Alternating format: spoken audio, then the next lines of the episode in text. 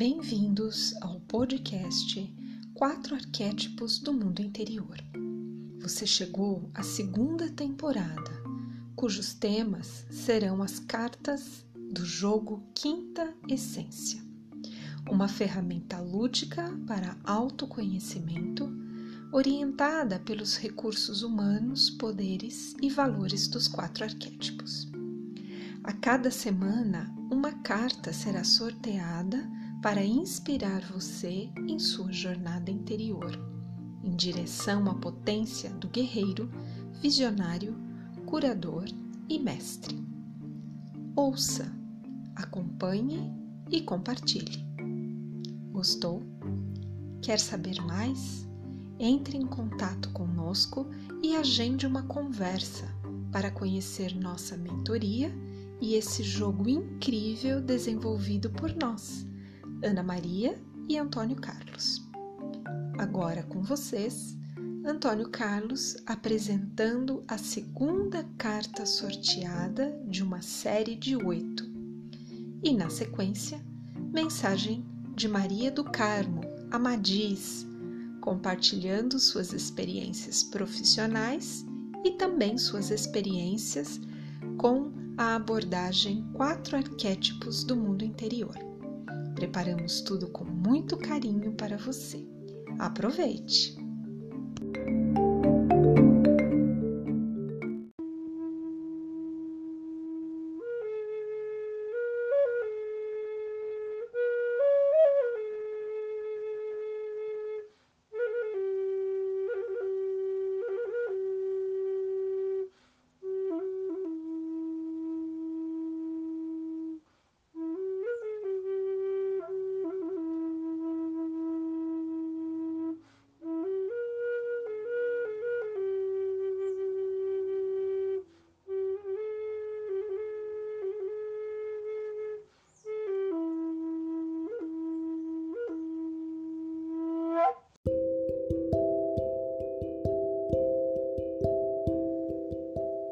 Amigas e amigos da Academia Confluência. Estamos caminhando para o final de mais um ano. Foram momentos de muitas observações. Recebemos hoje a visita do arquétipo do visionário e ele está observando e planejando além das cenas projetadas no mundo sem esperança. O elemento fogo é a força que move o arquétipo do visionário. Ele nos lembra que somos grandes e poderosos quando somos verdadeiros com nós mesmos e aprendemos a reconhecer e aceitar o caminho de nossos irmãos e não julgamos. Não é possível acolher nosso visionário sem praticar o valor da tolerância e assim compreender e acolher todas as diferenças e diferentes formas dos seres humanos expressarem livremente suas potencialidades. O arquétipo do visionário traz dois desafios para cada um de nós. Ele pergunta: Minha intuição é clara? Meu sentimento e razão estão alinhados? Nós, da Academia Confluência, desejamos que cada resposta chegue suavemente aos nossos corações. Namastê.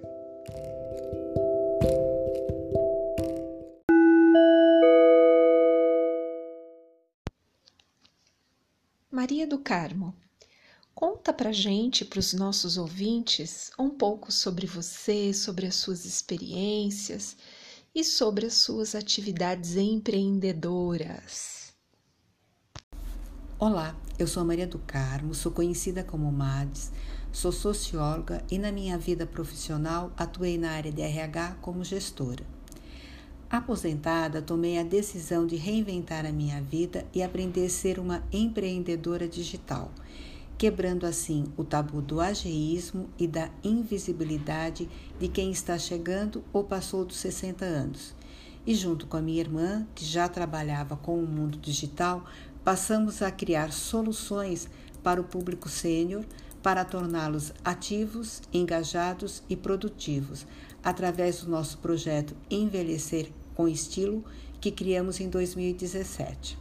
Primeiro nós fizemos uma fanpage que tem hoje 35 mil curtidas, depois um grupo que tem 240 mil membros, depois o site com 25 mil assinantes e por, e por último o Instagram, que tem 8.500 curtidas. Eu digo sempre que eu não estou na terceira idade, não estou na melhor idade, mas com certeza estou na oportunidade de conhecer novos projetos, novos sonhos e, apesar das diversidades que surgirem, enfrentar com a certeza de aprendizado.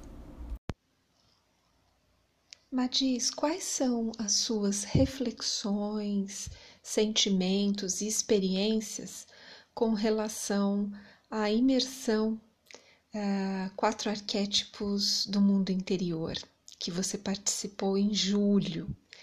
E também agradecemos imensamente essa entrevista que você nos concedeu com muito carinho e muita gentileza. Um abraço gigante para você.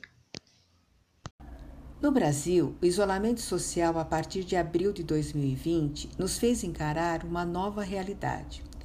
A pandemia nos trouxe muitas incertezas em todas as áreas. Tudo mudou, mas não foi uma opção nossa. Nós tivemos que nos adaptar e reinventar a vida.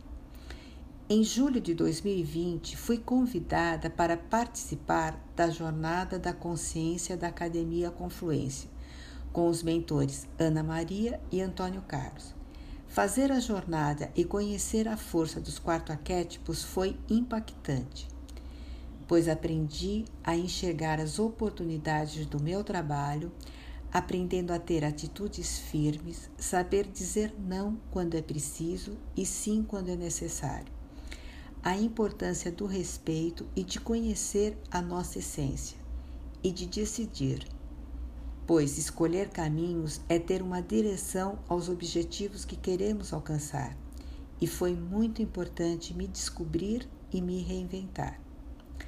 Na realidade, tanto Ana Maria quanto Antônio Carlos nos explicam que você precisa estar aberta à mudança e querer sair da zona de conforto, parar de se sabotar, agir com foco e determinação. A verdade é que mudar dá trabalho, assusta, pois mudar exige sair da zona de conforto. Eu acredito que a vida é feita de escolhas e você é fruto dessas escolhas. E o que ocorre é que a maioria das pessoas não estão dispostas a aprender novos desafios ou superar seus próprios limites. Eu concordo também que, que ficar na zona de conforto é bem mais fácil, pois você não precisa fazer nada e vai continuar reclamando de tudo. Mas o importante é o que aprendi nessa imersão que quando vivemos desafios, nós ativamos de uma forma saudável o nosso cérebro, mostrando um novo olhar para a vida, deixando fluir sem tanta cobrança, mas com respeito, e entendendo que o que impede de dar o primeiro passo sabendo que nada muda se você não mudar. E acredite que você é o autor dessa mudança para melhor. E lembre-se, a transformação está dentro de cada um de nós. Basta uma mudança de atitude. Seja feliz sempre, Mads.